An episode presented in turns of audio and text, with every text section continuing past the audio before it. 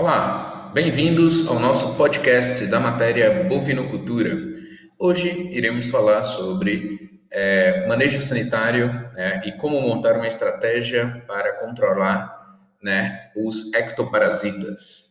A atividade leiteira pode ser rentável, deve ser gerida de forma eficiente pelo empresário, produtor rural, ou seja, deve ser encarada como um negócio, que pode gerar lucro, empatar ou dar prejuízo onde os custos de produção devem ser equilibrados e, para isso, acontecer há uma série de fatores que devem caminhar juntos para o sucesso da atividade.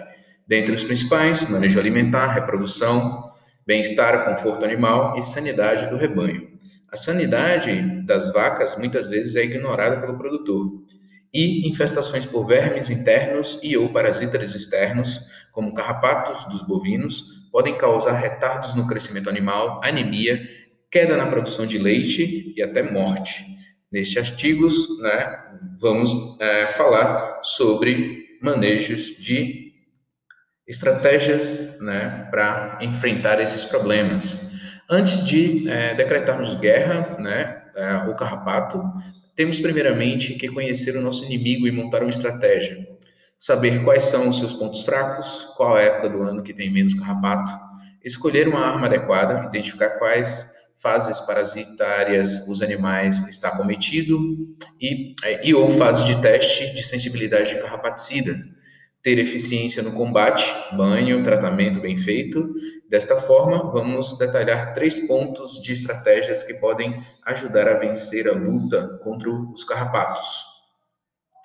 Ciclo de vida do carrapato, né? Em uma fase, em uma fazenda leiteira, as categorias animais que são mais acometidas pelos carrapatos são o lote de bezerros desmamados e as vacas em lactação, em comparação aos demais lotes da propriedade. Por isso, devemos dar maior atenção a essas duas categorias, onde o grau de susceptibilidade é maior nos animais de maior grau de sangue europeu, exemplo holandês, em comparação aos animais de sangue zebuíno.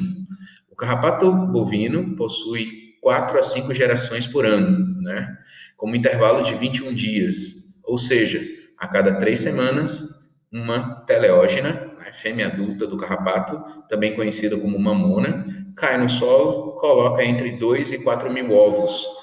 Esta, após a ovoposição, morre e o ciclo né, segue agora com as larvas, né, fase não parasitária, que é conhecido como micuim. Né? Esta larva infestam as pastagens, aguardando os animais encostarem né, em uma moita de capim na hora mais fresca do dia, para identificar a a iniciar a infestação né, pela a pele destes, constituindo agora da fase parasitária, em que o parasita inicia, inicia o repasto do sangue do animal, podendo chegar a 1,5 ml por dia para cada carrapato adulto.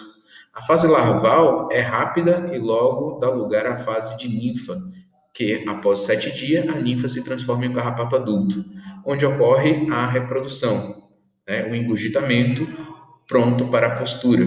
Daí a mamona é, se desprende da vaca, faz a ovoposição, é, a ovoposição dos ovos, que eclodem, infestando novamente a pastagem com milhares de ovos, né, fechando o ciclo. Sabendo-se que a distribuição dos carrapatos nas propriedades é de 95% nas pastagens e apenas 5% nos animais. Bom, para que tudo isso ocorra, é necessário um princípio básico, uma zona de conforto para o carrapato, que é uma temperatura entre 15 e 35 graus Celsius, ou seja, calor e umidade que deve estar superior a 60%.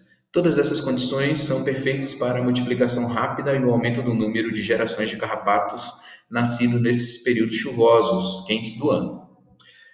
O, é, o adequado programa de controle de carrapato deve se iniciar pelo ponto mais fraco dos, dos carrapatos, que é a época do ano.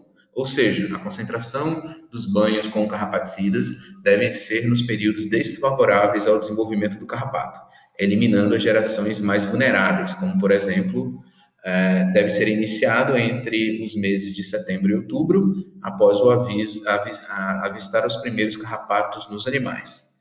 Né? É, isso.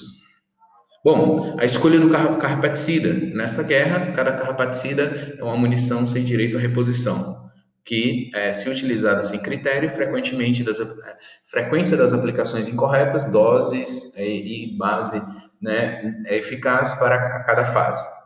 A, passa a atrapalhar a estratégia, ocasionando a famosa resistência, que é o resultado dos intervalos de aplicações errados, doses elevadas e pela ansiedade do produtor em ver resultados rápidos, não esperando que o produto aplicado faça efeito.